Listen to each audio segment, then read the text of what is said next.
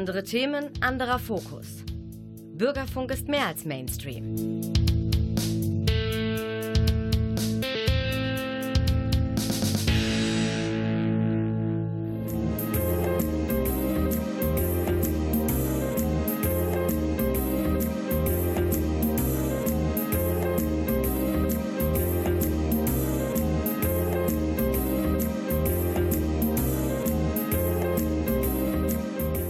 Der Lesewurm.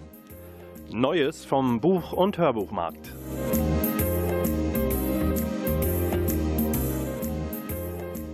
Präsentiert von Volker Stephan.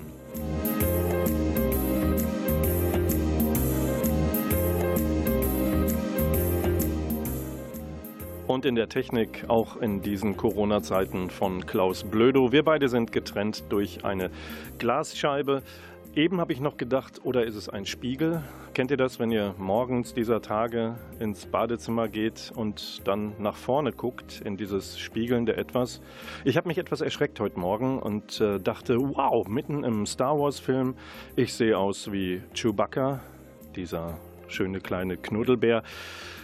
Ich möchte auch, dass die Friseure bald gefahrlos wieder öffnen können, sonst lege ich selbst Hand an bei mir. Und vielleicht möchtet ihr das sehen. Es gibt jetzt in den nächsten Minuten, in der kommenden Stunde viel zu hören. Ich habe eine Gesprächspartnerin und einen Gesprächspartnerin in die Sendung gebeten. Und äh, warum rede ich von Star Wars? Da müsst ihr euch noch eine ganz kleine Sekunde gedulden. Ich möchte in diesen Tagen, die uns von uns allen, von vielen in den kritischen Berufen noch viel mehr abverlangen, möchte ich vielleicht ein bisschen Orientierung geben durch ähm, sehr schöne, intensive, äh, interessante Bücher. Und zwar dreh, drehen die sich mehr oder weniger um den Glauben. Aber es ist nicht aufdringlich. Ihr müsst jetzt nicht äh, sofort umschalten und den Sender wechseln. Ich habe hier nämlich äh, Paolo Rumis für euch. Der ist bekannt als der erfolgreichste Reiseschriftsteller Italiens. Warum ist er erfolgreich? Weil er auch sehr eigenwillig ist.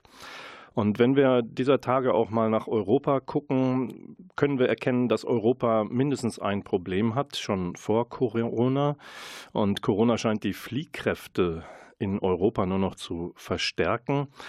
Die Solidarität kommt international langsam in Gang, aber dennoch sind die Grenzen verriegelt. Und an unseren Außengrenzen hausen Menschen, ohnehin in unwürdigen, in lebensunwürdigen und lebensgefährlichen Zuständen. Und dann treten in Europa auch noch Autokraten auf den Plan, die sich vom Parlament quasi mit der Alleinherrschaft ausstatten lassen, obwohl sie bereits über zwei Drittel der Mandate teils verfügen.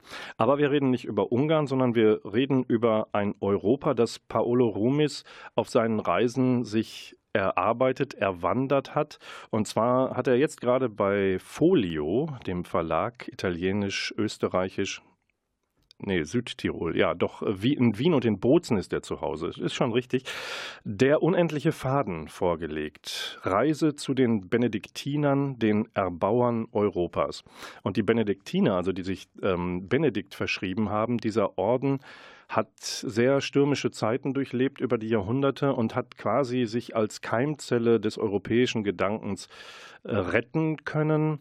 Und was wir daraus lernen können für unser Europa, für das Funktionieren und unsere gemeinsame Zukunft, dem spürt Paolo Rumis auf eine sehr eindrückliche, interessante Art und Weise nach. Und er ist derjenige, der sich immer darüber austauscht, was können wir von denen lernen, die ihren Gedanken von Solidarität, von Gemeinschaft, bewahren konnten, auch in Jahren, wo rund um sie Ver Verfolgung, Mord, Totschlag, umherziehende Banden, Weltkriege getobt haben.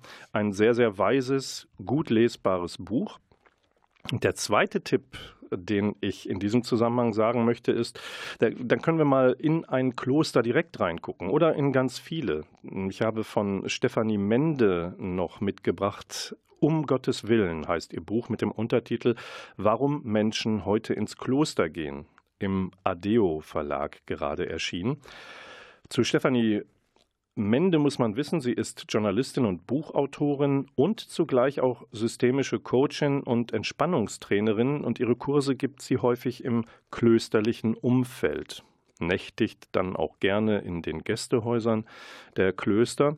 Und da entstand ihre Idee, was bewegt Menschen eigentlich ihr Leben Gott zu verschreiben und sich in eine Abgeschiedenheit zurückzuziehen, die wir in Corona-Zeiten nur ansatzweise ermessen können, wenn wir auf unsere vier Wände zurückgeworfen sind. Es gibt Menschen, die tun das seit Jahren freiwillig und tun das vielleicht aber auch immer wieder neu, sind gerade ähm, neue Mitglieder eines Ordens geworden. Und gelesen habe ich aus diesem Buch äh, sehr interessiert, das Kapitel Mein Leben ganz auf Jesus ausrichten. Da erzählt nämlich eine junge Frau des Jahrgangs 1996, sie heißt jetzt Schwester Maria Serafina Adler, warum sie sich den Klarissinnen von der ewigen Anbetung in Bautzen angeschlossen hat.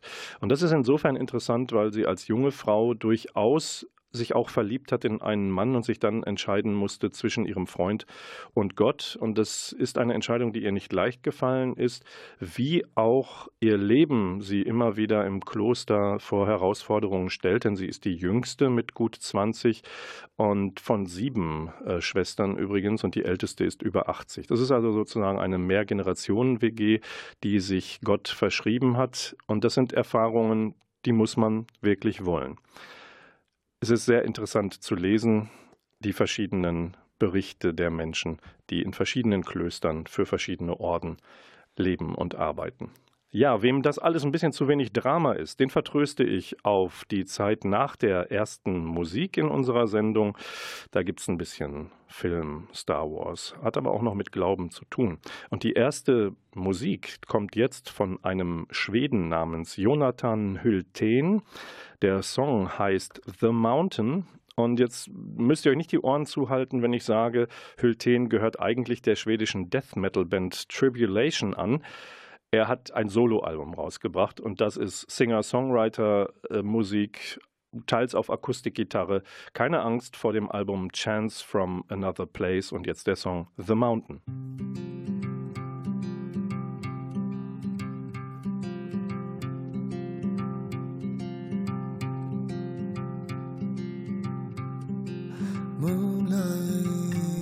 shines brightly, laying bare an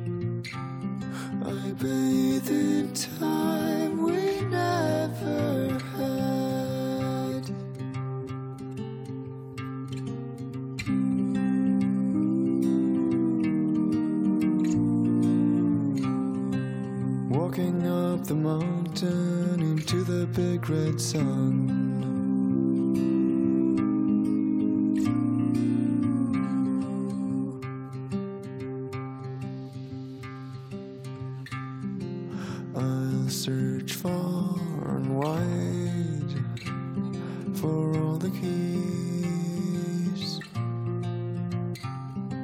to my spirit's love for fire.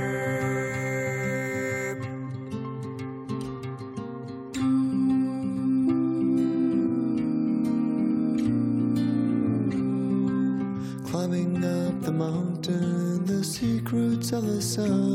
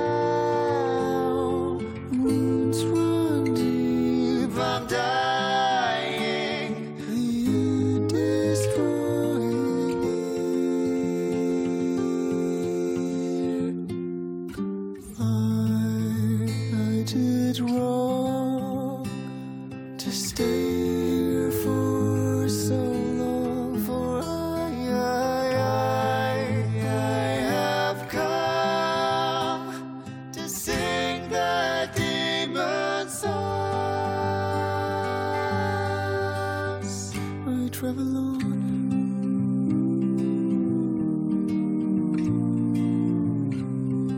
Standing on the mountain within the blood red sun.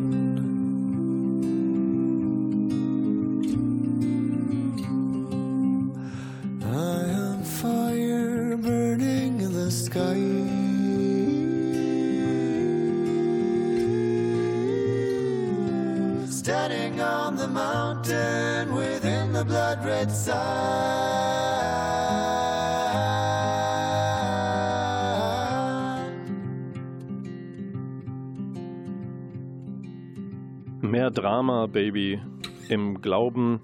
Da hätten wir vielleicht doch besser einen Death Metal-Song der Band von Jonathan Hülten einspielen sollen, den wir gerade solo auf Akustikgitarre gehört haben. Herzlich willkommen zurück im Lesewurm in der April-Sendung. Haben angefangen mit Büchern über Klöster und gehen jetzt noch ein bisschen weiter zu einem im Brendo Verlag erschienenen Buch von Sebastian Moll, Glauben du musst. Untertitel Star Wars und der christliche Glaube. Sebastian Moll ist ähm, bekannt als Leiter einer evangelischen Akademie, ist also Geistlicher und ausgewiesener Star Wars-Experte und was liegt da näher, als beide Themen zu vereinen? Ich habe mal nur einen Aspekt rausgegriffen, äh, die er als auffallendste Parallele zwischen Star Wars und der Welt der Bibel beschreibt, nämlich die jungfräuliche Geburt Anakin Skywalkers.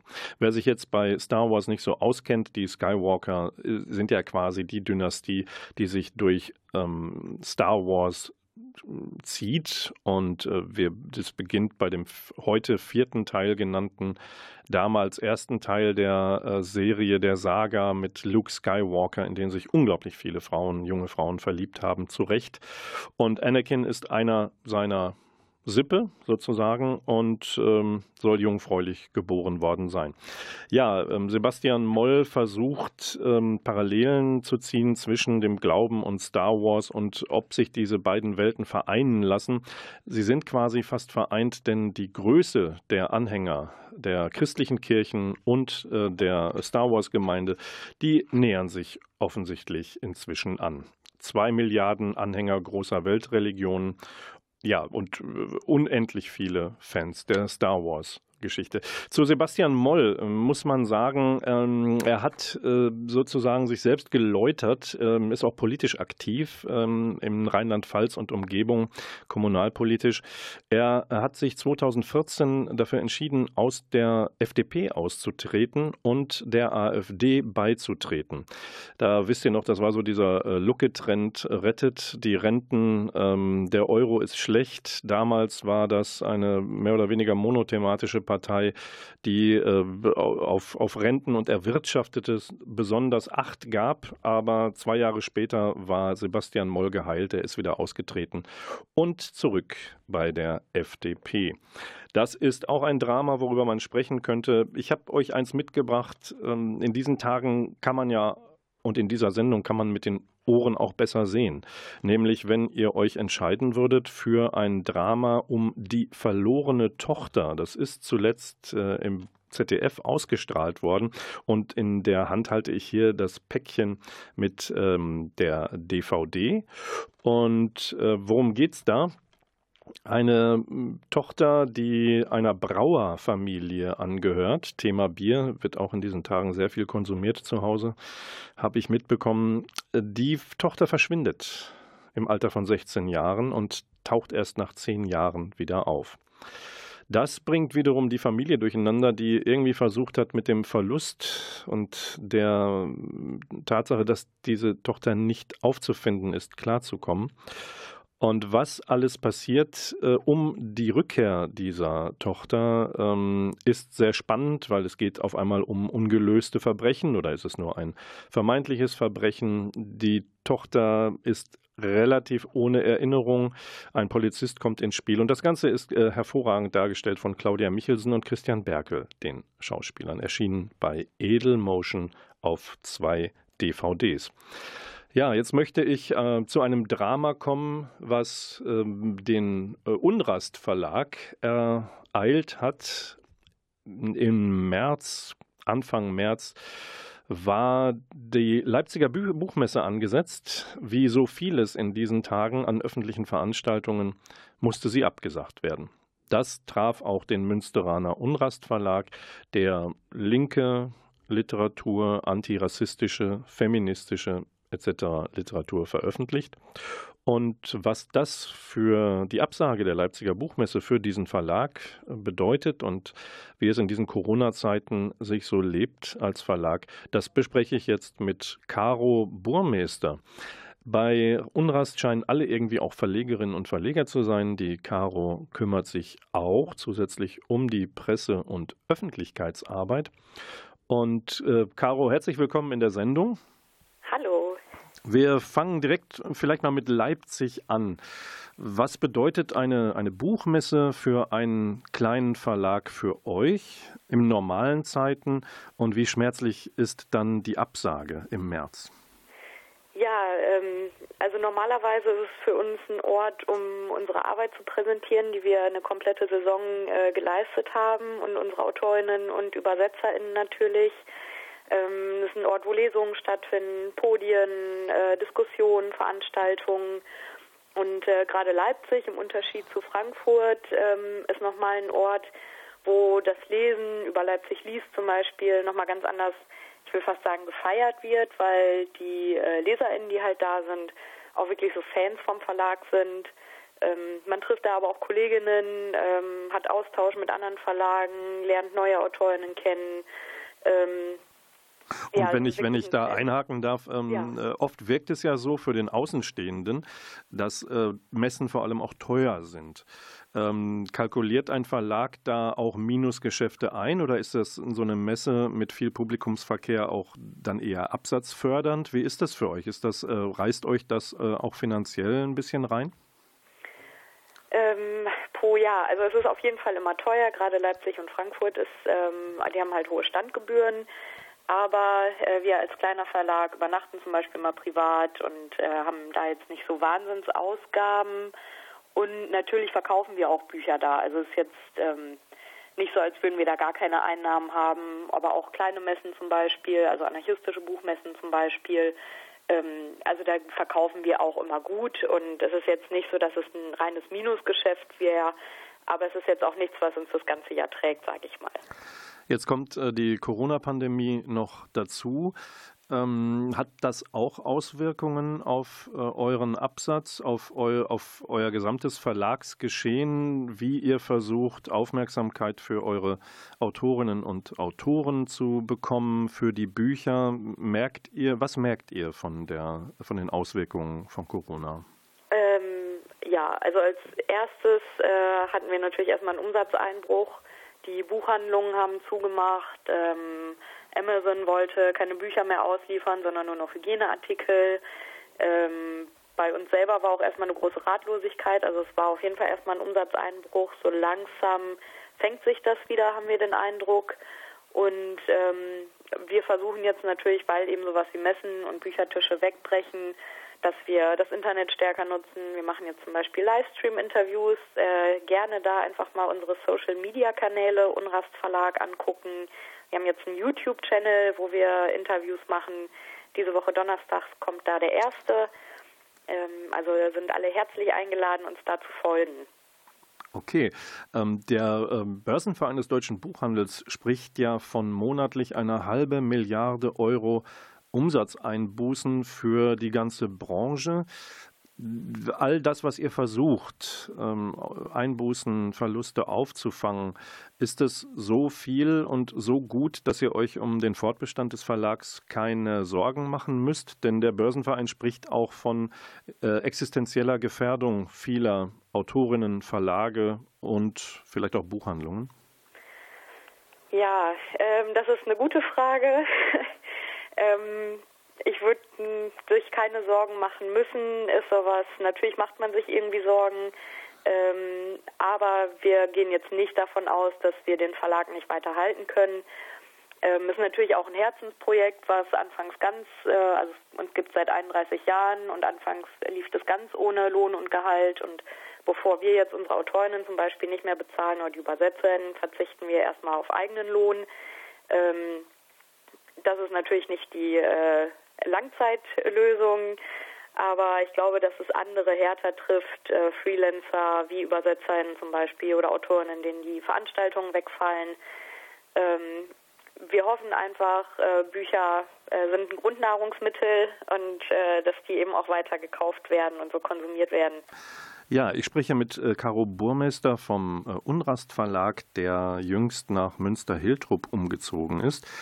Äh, zum Abschluss unseres Gesprächs, Caro, würde ich ähm, dich bitten, wenn wir schon miteinander sprechen, dann nutz doch die Gelegenheit und ähm, präsentiere uns, stell uns ein Buch vor, das ihr in diesen Tagen auf andere Art und Weise vorgestellt, präsentiert hättet als Neuerscheinung. Was wäre das, was dir am Herzen liegt? Ja, ich habe da äh, leider etwas schwere Kost rausgesucht. Allerdings ist es von einem Münsteraner Autoren geschrieben, das heißt äh, Kein Vergessen von Thomas Billstein. Und zwar ähm, ist es eine Dokumentation von Todesopfern rechter Gewalt in Deutschland nach 1945. Ähm, aufgeführt sind ungefähr 250 Todesopfer, ähm, die umgebracht wurden von Rechten, von Nazis, von Naziskins. Und ähm, aufgeführt wird der Tathergang, das Tatmotiv, die Strafverfolgung, ähm, die Opferbiografie, ähm, zu jedem Opfer gibt es ein handgezeichnetes Porträt von ähm, Motheus, das ist ein Illustrator aus Hamburg. Ähm, ja, und das Opfer will, äh, das Buch will nicht nur den Opfern gedenken, sondern auch auf die unvermindert drohende Gefahr durch rechte Gewalt aufmerksam machen, was wir nach Hanau, dem Mord an Lübcke und dem NSU nochmal ähm, ziemlich präsent in unseren Köpfen haben. Genau. Caro, vielen Dank für eure wichtige Arbeit und wir drücken die Daumen, dass ihr Corona gut übersteht, sowohl gesundheitlich als auch finanziell der Verlag. Vielen Dank, dass du Gast in unserer Sendung warst. Danke auch. Tschüss. by the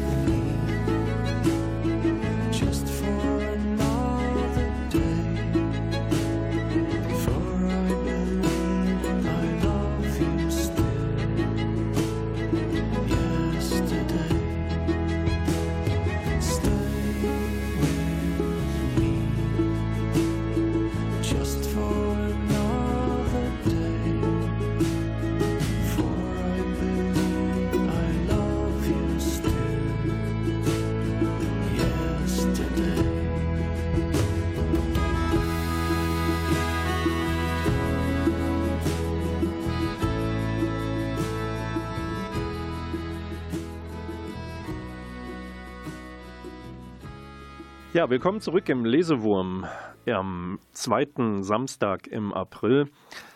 Wir denken uns zurück an den 3. April, Freitagabend, denken uns in die Wolbecker Buchhandlung Buchfink und begegnen dort Linus Geschke, der dort Stationen auf seiner Lesereise macht. Hallo. Bis Corona Münster und Linus Geschke schied. Und das Hallo war von Linus schon aus dem Hintergrund. Ja, Linus, herzlich willkommen in der Sendung. Wie sehr schmerzen dich ausfallende Lesungen eigentlich? Ah, mir geht der Verlust mit den Leserinnen und Lesern ein bisschen ab, aber ansonsten glaube ich noch, dass wir Autorinnen und Autoren, ähm, die sind, die mit am besten durch die Krise kommen. Also wir haben vorher schon von zu Hause gearbeitet, das machen wir jetzt auch. Bücher können weiterhin im Gegensatz zu anderen ähm, Sachen des täglichen Bedarfs relativ einfach erworben werden. Und ich glaube, angesichts dessen, dass uns allen so schlecht geht, geht es uns noch relativ gut. Aber dennoch äh, planst du ja, wenn man einem bekannten Sozialmedium trauen darf, ähm, laut einem Post, du planst wieder zu tanzen, zu feiern und zu singen, in Fußballstadien zu grölen und die Buchhandlungen zu stürmen, wenn der ganze Scheiß dann vorbei ist. Und dann schreibst du im Nachsatz, aber die Erkenntnis darüber, was wirklich zählt, darf gerne noch ein wenig länger bleiben. Was zählt wirklich? Und was zählt wirklich für dich in diesen Tagen? Ich glaube, jetzt, wo das alles ein wenig entschleunigter ist, merkt man, ähm, wie wichtig Freunde sind. Also es war mir vorher auch bewusst, aber nicht in dem Ausmaße wie jetzt, wie wichtig Familie ist und wie wichtig die Menschen sind, die immer da sind. Also auch in so Phasen, nicht nur in Phasen, wo man eben, wie du gerade gesagt hast, in Fußballstadion grölen kann oder, oder auf irgendwelchen Partys Spaß hat. Und wie versuchst du dem gerecht zu werden, wenn wir ja gerade das ähm, physische Distancing ähm, probieren müssen? Wen scharst du um dich oder wie hältst du Kontakt mit denen, denen du äh, ja nicht begegnen sollst oder darfst? Ich glaube, uns geht es auch in dieser Richtung in Deutschland noch immer besser als in vielen anderen Ländern. Ähm, also ich treffe mich schon regelmäßig mit Freunden, immer mit einem nur und dann gehen wir zusammen spazieren durch, durch Parks, Grünanlagen, mit dem nötigen Abstand natürlich. Ähm, du hast es halt alles im Moment in kleinen Portionen und, und vielleicht macht das auch ganz viel aus. Davor vor der Krise hat man sich vielleicht mit fünf oder zehn Leuten auf einmal getroffen. Ähm, die Aufmerksamkeit ist dadurch zerteilter und im Moment konzentriert man sich, finde ich, einfach stärker auf das Gegenüber, weil man auch notgedrungenermaßen gar nicht so viele andere Menschen um sich herum hat. Hm, bevor du angefangen hast, Thriller zu schreiben und die inzwischen auch äh, sehr gut verkaufst, äh, gab es ja für dich ein Leben, das sich auch um Reisereportagen drehte. Wohin hat dich deine letzte Reise vor Corona eigentlich geführt? Ich glaube, man muss jetzt selber mal überlegen. Ich glaube, das war Mexiko. Zenoten tauchen in Mexiko, ja. Und gibt es im Moment etwas, das dir mehr fehlt als das Reisen? Ähm, was mir mehr fehlt als das Reisen. Also das Reisen, ich hätte nie geglaubt, dass mir überhaupt fehlt, weil ich schon eine Zeit lang dann gedacht hätte, ich wäre übersättigt davon. Es fehlt mir im Moment ganz arg. Ja, ich glaube, man, man, man kann einfach ganz schwer damit umgehen, dass man nicht mehr dahin kann, wo man gerne will, irgendwas die Freiheit genießen kann, in der wir ja alle auch aufgewachsen sind. Und was mir mehr fehlt, ich glaube wirklich der Kontakt mit den Menschen. Das ist auch auf Reisen so. Ähm, es sind nie die Orte, die eine Reise ausmachen, sondern immer die Menschen, die man trifft. Hm, jetzt heißt es ja auch, dass wir als Lesende ähm, entführt werden von euch, die ihr da schreibt. Und ihr nehmt uns auf Reisen mit. Das passiert mir auch. Ich empfinde das auch so. Ich kann mich wegdenken, wenn mich ein Roman, ein Buch mitreißt. Ist denn das Romanschreiben auch eine Art Ersatzreise? Bist du überall dort, wohin du deine Figuren schickst? Ist ein Roman auch eine Art Reisereportage? Verwebst du da Elemente, die du früher auch journalistisch äh, verwoben hast? Naja, weniger, weil die, die, die Bücher ja doch in Deutschland spielen, beziehungsweise in angrenzenden Ländern, weniger in den Ländern, wo man gemeinhin Urlaub macht. Aber ähm, ja, du guckst ja natürlich jeden Ort vorher mal in der Realität an. Ähm, du nimmst die Stimmung auf. Orte leben ja auch. Es gibt dunkle Orte, helle Orte, fröhliche Orte, melancholische Orte. Und du suchst dann schon das passende Setting für ähm, die Geschichte, die du schreiben willst. Ja, das auf alle Fälle. Und insofern ist es auch für einen Autor natürlich immer eine Reise. Du schreibst ja auch acht Monate an einem Buch. Also ich gehe mit den Figuren abends ins Bett, ich stehe mit den Figuren morgens auf, sind schon wie Freunde und wenn du dann fertig bist mit dem Buch, hängt man manchmal da, dann schaue ich den Rechner an und denke, ähm, was mache ich jetzt? Jetzt sind sie weg, Alter. Also es ist wie eine Party, wie eine rauschende Party, die wir acht Monate lang zusammen hatten und auf einmal ist diese Party schlagartig vorbei und man steht dann wieder alleine da, ja. Aus Linus Geschke, dem Autoren des aktuellen Thrillers Finstertal, spricht, spricht gerade so etwas wie der große, tiefe Weltschmerz, liebe Hörerinnen und Hörer. Das ist natürlich eine unglaublich elegante Überleitung zum nächsten Song, der unser Gespräch kurz unterbricht. Der Song Weltschmerz vom gleichnamigen letzten Studioalbum vom Fish, dem Ex-Sänger von Marillion, das am 10. Juli erscheint, wird jetzt netterweise von Klaus Blödo in der Technik eingespielt. Fisch mit Weltschmerz. Bis gleich, Linus.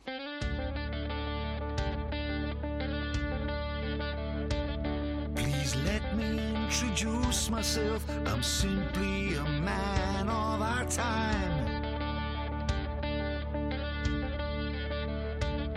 Confused and bewildered, I seem to live without reason or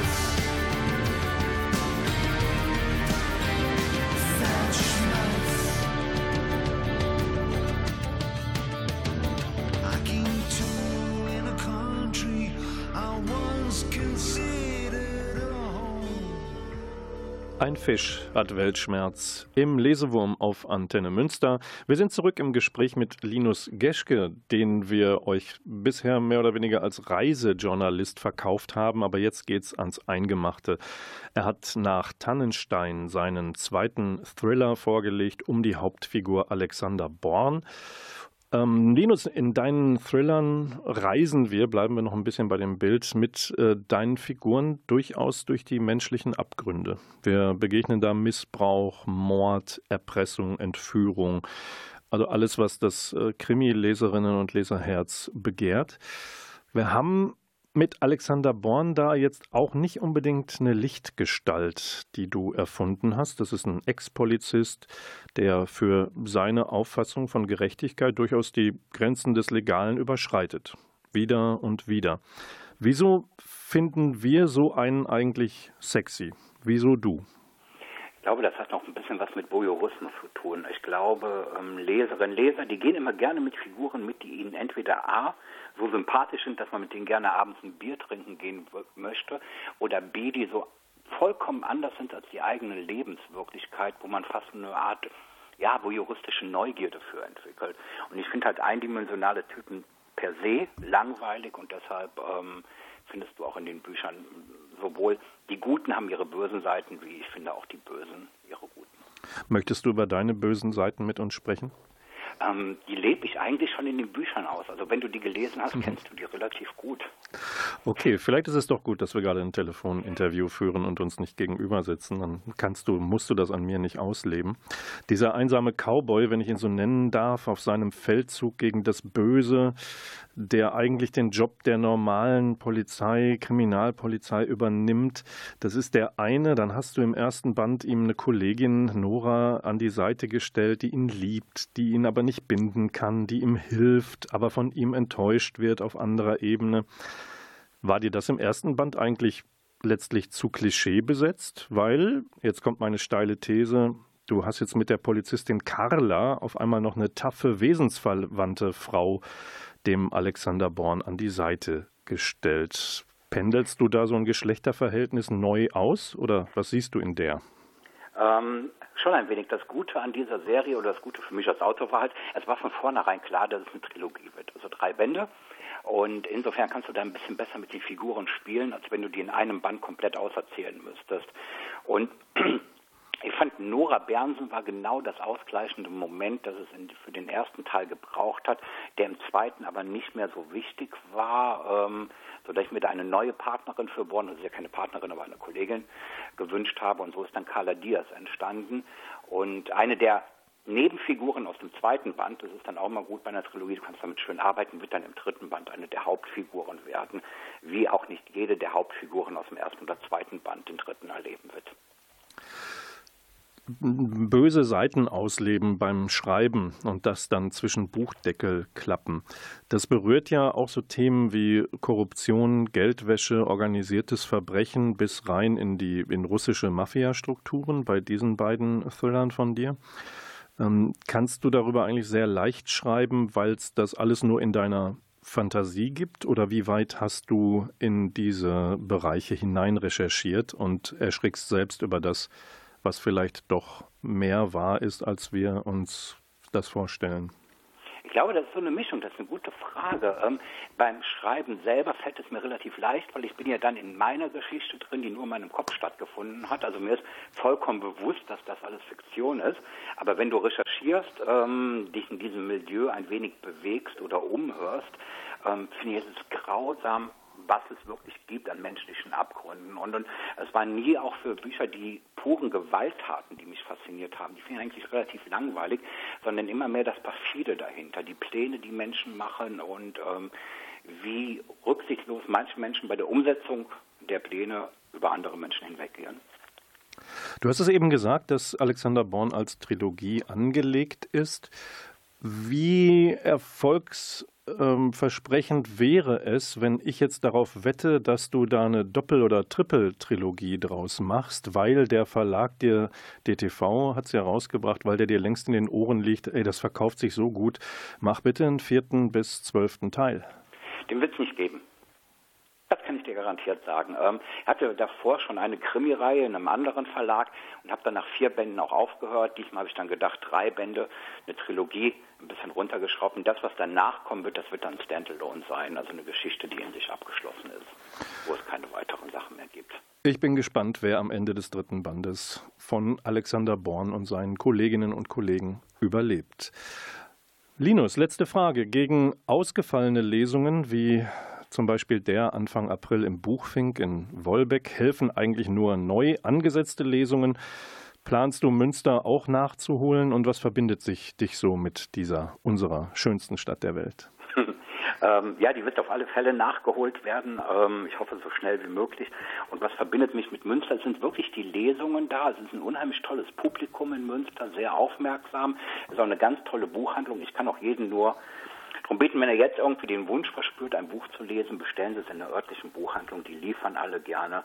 Und ansonsten ist es leider relativ wenig, was mich mit Münster verbindet. Ich weiß, dass es eine schöne Stadt ist, aber immer wenn ich Münster höre, jetzt mögen dann die Zuhörerinnen und Hörer über mich herfallen, denke ich wirklich an den Tatort. Danke, das war ein Gespräch mit dem Kölschen Jungen Linus Geschke über seinen Thriller Finstertal. Danke, dass du Teil unserer Sendung warst. Halt durch in Corona-Zeiten und schreib den dritten Teil zu Ende, falls es nicht schon längst passiert ist. Vielen Dank, dass ich da sein durfte und einen schönen Tag noch. Tschüss. Danke. Und wir schmeißen den Linus raus mit dem Song Skin von Mariana Semkina, ihrem Soloalbum Sleepwalking.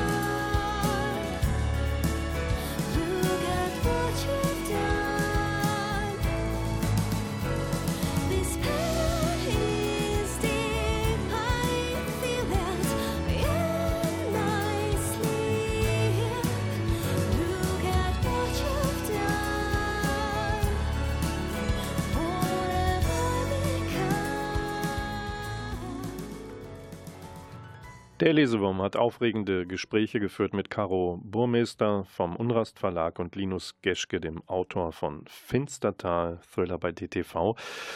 Die April-Sendung am Kar-Samstag geht zu Ende mit der Top 5 den Hörbuchcharts für den Monat April. Auf Platz 5 liegt dort. Robert Stadelober, der liest Graham Simpson, das Rosi-Resultat. Das ist Teil 3 der Trilogie nach dem Rosi-Projekt und Resultat. Und hier ist es eine wunderbare Geschichte über Don Tillman, den Hauptdarsteller, der sozial überschaubar kompatibel ist, aber dennoch seine Anti-Traumfrau Rosi gefunden hat. Er hat sie geheiratet, er hat sie geschwängert und jetzt erzählen sie die Geschichte über das Ergebnis, nämlich den Sohn Hudson Tillman, der ist schon elf und ähnlich schräg drauf wie sein Vater, der ihm wiederum helfen will, helfen will durch schulische und andere Probleme und dann wird alles nur noch schlimmer. Eine MP3-CD acht Stunden lang bei Argon Hörbuch ist dieser Bestseller erschienen. Auf Platz 4 liegt von Margaret Atwood die Fortsetzung vom Report Der Markt, die da heißt Die Zeuginnen eingelesen, zum Beispiel von Leslie Morton und Eva Meckbach. Die Handlung setzt 15 Jahre ein, nachdem Desfred im totalitären Schreckenstaat Gilead mit einem Lieferwagen abgeholt worden ist. Und die Berichte ihrer Weggefährtinnen erzählen die preisgekrönte Dystopie zu Ende. Zwei MP3-CDs, knapp 13 Stunden bei Osterwald Audio. Top 3 Platz 3. Jörg Maurer, Beethovens kleine Patzer auf einer CD, circa eine Stunde. Das ist ein Live-Musik-Kabarett-Programm des Kabarettisten, erschienen bei Argon Hörbuch. Und der junge Mann, der ein bisschen in die Jahre gekommen ist, kann nicht nur Karlauern, sondern auch Klavier spielen und widmet sich Beethoven zu dessen 250. Geburtstag. Und das Schöne und Lustige ist hier, Maurer erklärt Beethoven uns über andere Komponisten. Er spielt nämlich Beethovens Klassiker wie beispielsweise Tschaikowski oder Mozart sie interpretiert hätten. Dann kommen wir zu Platz 2. Jo Schück, der Moderator von ZDF Aspekte, hat herausgegeben Nackt im Hotel, wie Freundschaft, der Liebe und der Familie den Rang abläuft. Das ist eine Autorenlesung auf vier CDs bei der Audioverlag erschienen. Und Schücks These ist, Freundschaft ist das, was bleibt, wenn alles andere nichts mehr zählt. Beispielsweise in der Generation Y, die so familiäre Bindungen nicht mehr so gut kann, findet er. Und auf Platz 1 haben wir im Monat April Peter Lonzek liest Arne Dahl 4 durch 4. Das ist der vierte Band zum Ermittlerduo Sam Berja und Blum, erschienen bei Osterwold Audio. Und hier begegnen wir Sam Berja, der es wagt, sich mit der Russenmafia aufzunehmen. Und daraus hören wir einen wunderbaren Auftakt zu dem Buch. Der Sauerstoff schien zu Ende zu gehen, das Atmen fiel ihm schwerer und schwerer. Um ihn herum war kein Platz mehr, und es kam Berja vor, als wäre er genauso breit, genauso hoch wie der Tunnel. Es kam ihm vor, als wäre er nicht mehr allein in diesem engen Gang. Die Panik kroch neben ihm, ganz dicht neben ihm. Er brauchte nur den Kopf zu wenden und sie einzuatmen. Gerade als sein Inneres die Panik inhalieren wollte, geschah etwas. Ganz unvermutet erweiterte sich der Gang in sämtliche Richtungen, und auf einmal hatte er wieder Platz für alle Gliedmaßen, kam gleich viel schneller voran. Doch nachdem er etwas schneller weitergekrochen war, hielt Sam Berdia genau deswegen inne. Wie dafür gemacht. Er atmete aus und lauschte, was da wohl vor ihm liegen mochte. Dort war eine Tür am Ende des Ganges. Eine Tür, die eine fast normale Höhe hatte. Alle Instinkte drängten ihn darauf zuzugehen. Alle außer einem. Seinem Polizeiinstinkt der ihn niemals verlassen würde, auch wenn sie ihn zehnmal absägten und ausstießen. Er lauschte nach unten zum Boden. Doch da war kein Boden mehr. Vielmehr war da ein Graben, ein Loch, und zwar fünf Zentimeter von seiner linken Hand entfernt. Wäre er auch nur zehn Zentimeter weitergekrochen, wäre er direkt hineingefallen. Dann entdeckte Berja, dass da im Boden mindestens fünf parallele Klingen steckten, die Rasiermesser scharf vor ihm aufblitzten. Sie erstreckten sich von der einen zur anderen Seite der Kluft. Wenn Sam Berja seinen restlichen Instinkten gefolgt und Richtung Tür gerannt wäre, wäre er völlig verstümmelt worden. Sam Berriers Auftritt in Arne Dahls 4 durch 4. Sam Berrier, der ehemalige Polizist, muss eine Zwangsprostituierte retten binnen 74 Stunden und zur Hilfe nimmt er sich da die Frau seiner frisch geborenen Tochter Molly Blum. Das, meine lieben Hörerinnen und Hörer, war die Aprilausgabe des Lesewurms wir freuen uns, der Klaus Blödo in der Technik und Volker Stephan am Mikrofon, wenn ihr auch im Mai wieder einschaltet. Dann sind wir gewohnt für euch da am 9. Mai, das ist der zweite Samstag des Mais. Aus dem Medienforum Münster verabschiedet sich der Lesewurm. Bis zum nächsten Mal mit einem Song von Yogi Langs Soloalbum A Way Out of Here. Der Titel heißt Freedom of the Day. Macht's gut, bleibt gesund. Bis bald.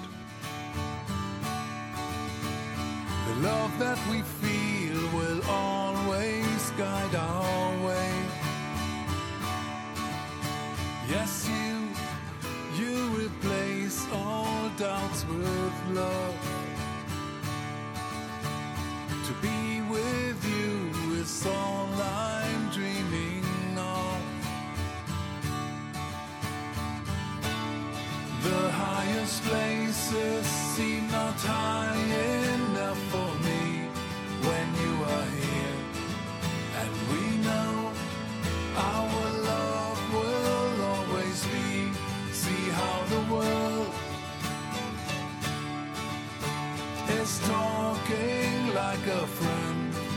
shows its heart and its grace in the freedom of the day.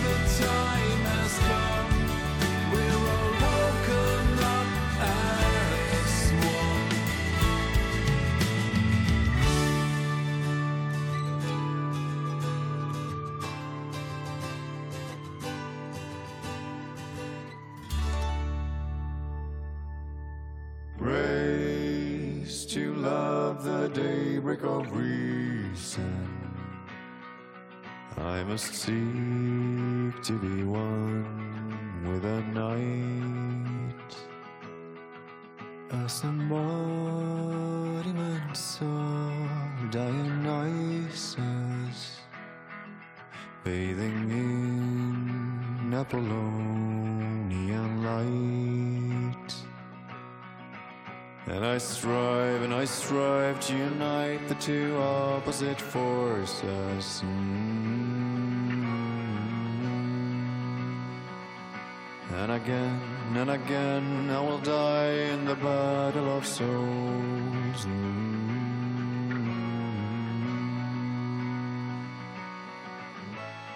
Deep in Thonian nature. There are keys to the whole of our minds.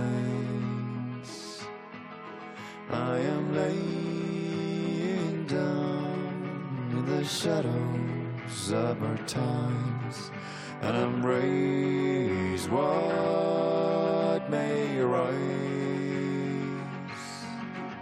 And I try and I try to find balance in opposite forces.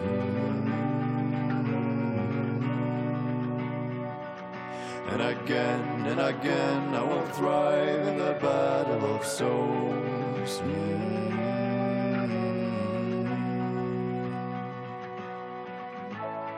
Blind, we're acting out structures.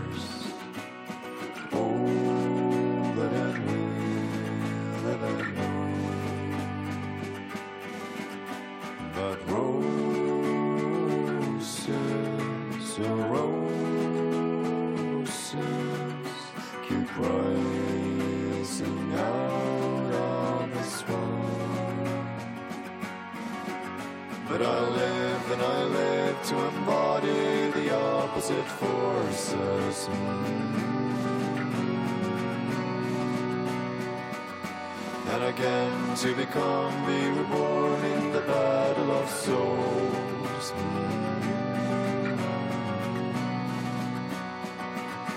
I veidina, veidina, veidina,